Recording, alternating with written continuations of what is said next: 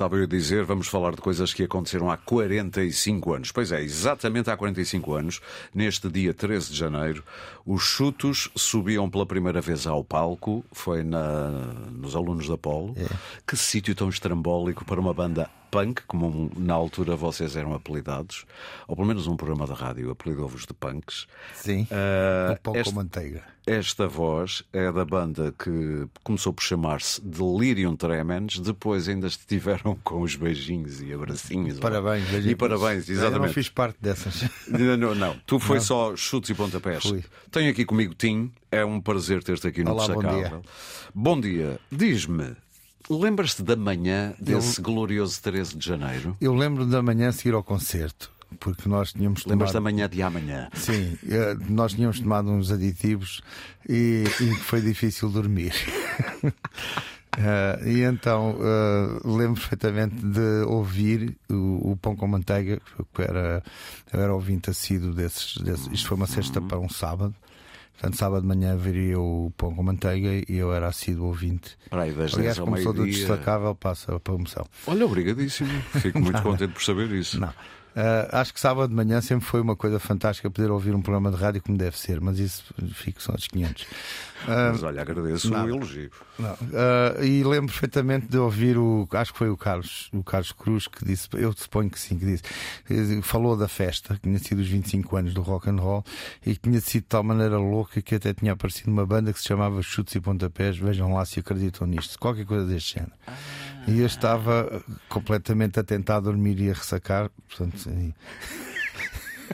e, pensei, olha- bom, isto vai dar em bom. A memória funcionou bem porque registrou esse, esse naco. Hum, e antes, antes imediatamente do concerto, os nervos eram muito. Não, não, não havia nervos nenhums. Não? Uh, não, gente- pronto, para além da, ativa- da aditivação que a gente já falou, mas isso são, são outros 500, nada. Pá, aquilo era uma, uma festa completamente louca. Para mim, então, que era um, um, um puto da Almada, um bocadinho, como é que se diz, uh, até alentejano e tudo. Uh, Tu és Ellen Sou alentejano, sim. Aquilo para mim já estava no, no- já raiava o impossível, portanto, desde as nove da noite que tudo, tudo o que viesse era festa. Aquela vez. Pronto, então, eu posso dizer, portanto, tu subias as- os alunos do Apolo, a sala deles é num primeiro andar. Eu já lá estive. Pronto, e aquilo é mínimo, também sabe disso. não é- não é na grande, altura não. não era, era enorme, parecia o pavilhão Atlântico. Era o que vos parecia. A mim, sim. Ah, havia pessoas, desfa- como é que se diz, vestidas à, à, à época, digamos aos anos 60, 50, 60, rock and roll, com saias rodadas e saltos altos. e Aquilo tudo. era uma festa especial que Era uma festa dia? dos 25 anos do rock and roll. Portanto, Ok. portanto os faíscas iam disfarçados de, ah, se não me engano, de Eddie and the Hot Rods.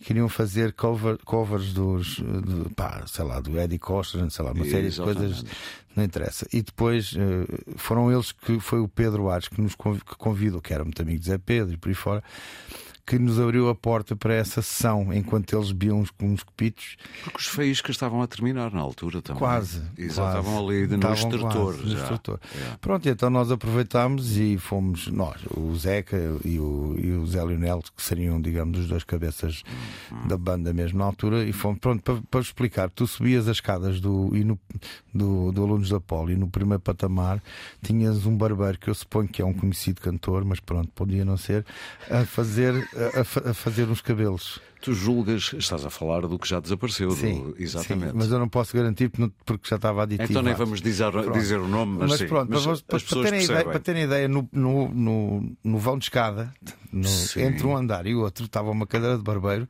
com a senhora pôr brilhantina e a cortar as patilhas aos outros senhores. Depois subíamos lá acima, víamos ah, uma série de raparigas com os, os seus fatos rodados e os, os- aquelas cores todas. E pronto, e era uma festa de rock and roll.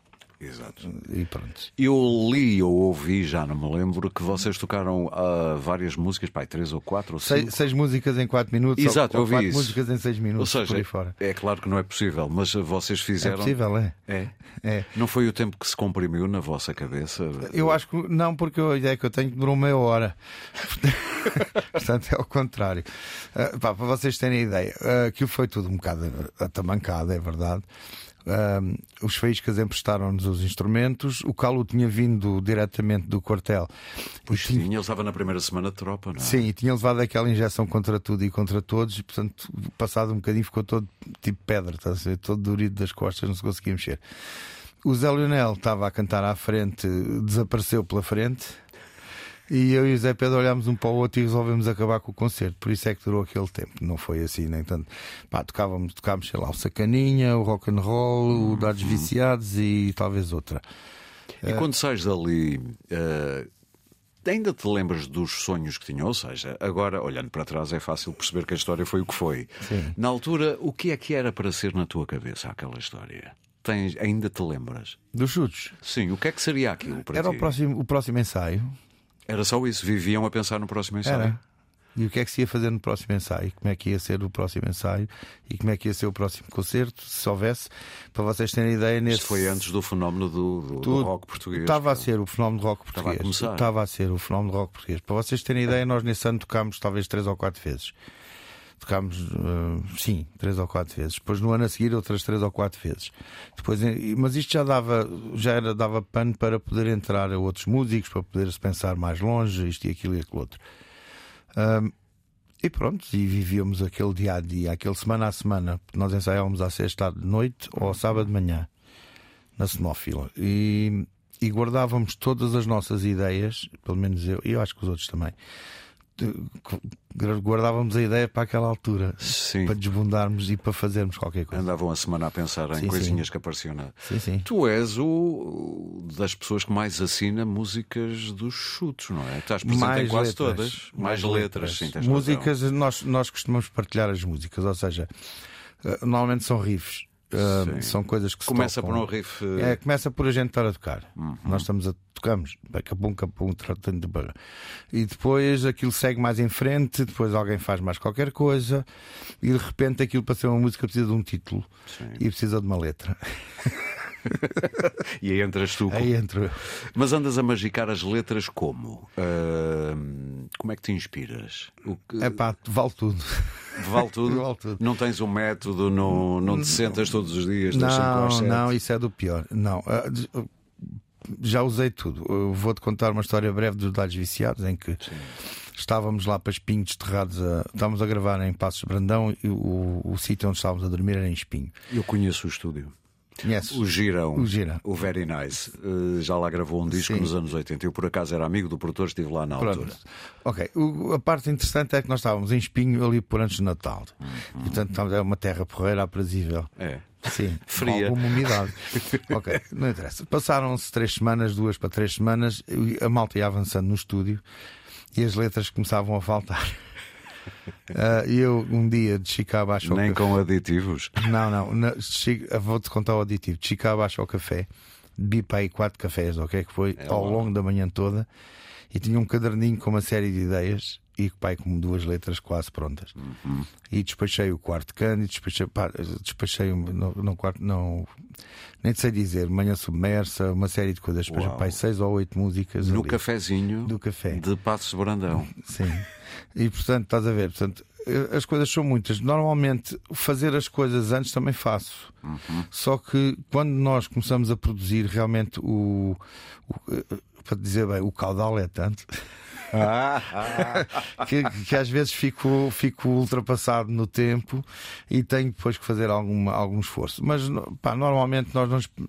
Tem sido engraçado porque eu já me queixei disso. ou eles queixam-se, por exemplo, "Epá, isto não tem nome, isto não tem letra, por aí fora. E o cabeleira depois responde: "Ah, também foi sempre assim, correu sempre bem.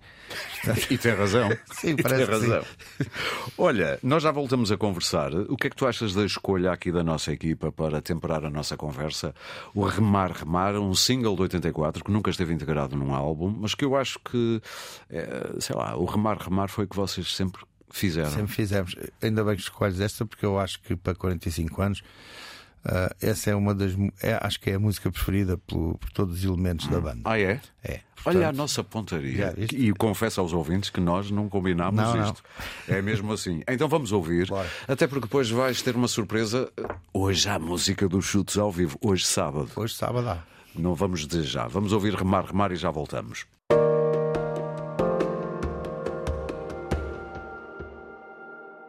Remar, remar dos chutes e pontapés é um tema do 84, como eu disse há pouco, não está em nenhum álbum, eh, aparece de vez em quando ao vivo, Sim. em versões ao vivo.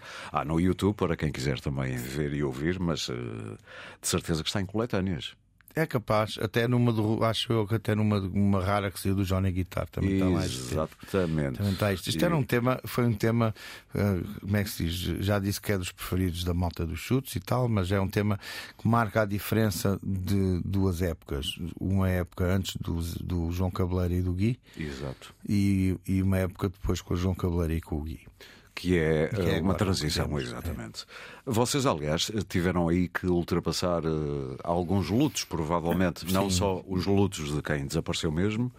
Infelizmente, mas também até lutos internos. Uh, mas isso. Ah, isso são outras histórias. Sim, outras histórias. 45 anos tem, essa, tem a ver com, tem a ver com essas, esses cruzamentos de muita gente que passou. Sim. Às vezes é um bocado incrível porque, quer dizer, não, não sei qual é, não, não sei se consigo partilhar a experiência de abrir uma gaveta cheia de disquetes que dizem títulos de canções e fotografias daqui e coisas dali. Quer dizer... Tu queres ler aquilo, já nem sabes como Pronto, ler aquilo. Mas é, é, para dizer que essas memórias mantêm-se. Há uma série de alturas dos chutes que são várias, várias, várias, várias, várias, várias. Uh, e que nós vamos não, não nos lembrando e só pensando no dia da manhã. Sim, estou a perceber. Aliás, disseste isso logo no início sim. da nossa conversa. É pensar no próximo ensaio. Sim, sim.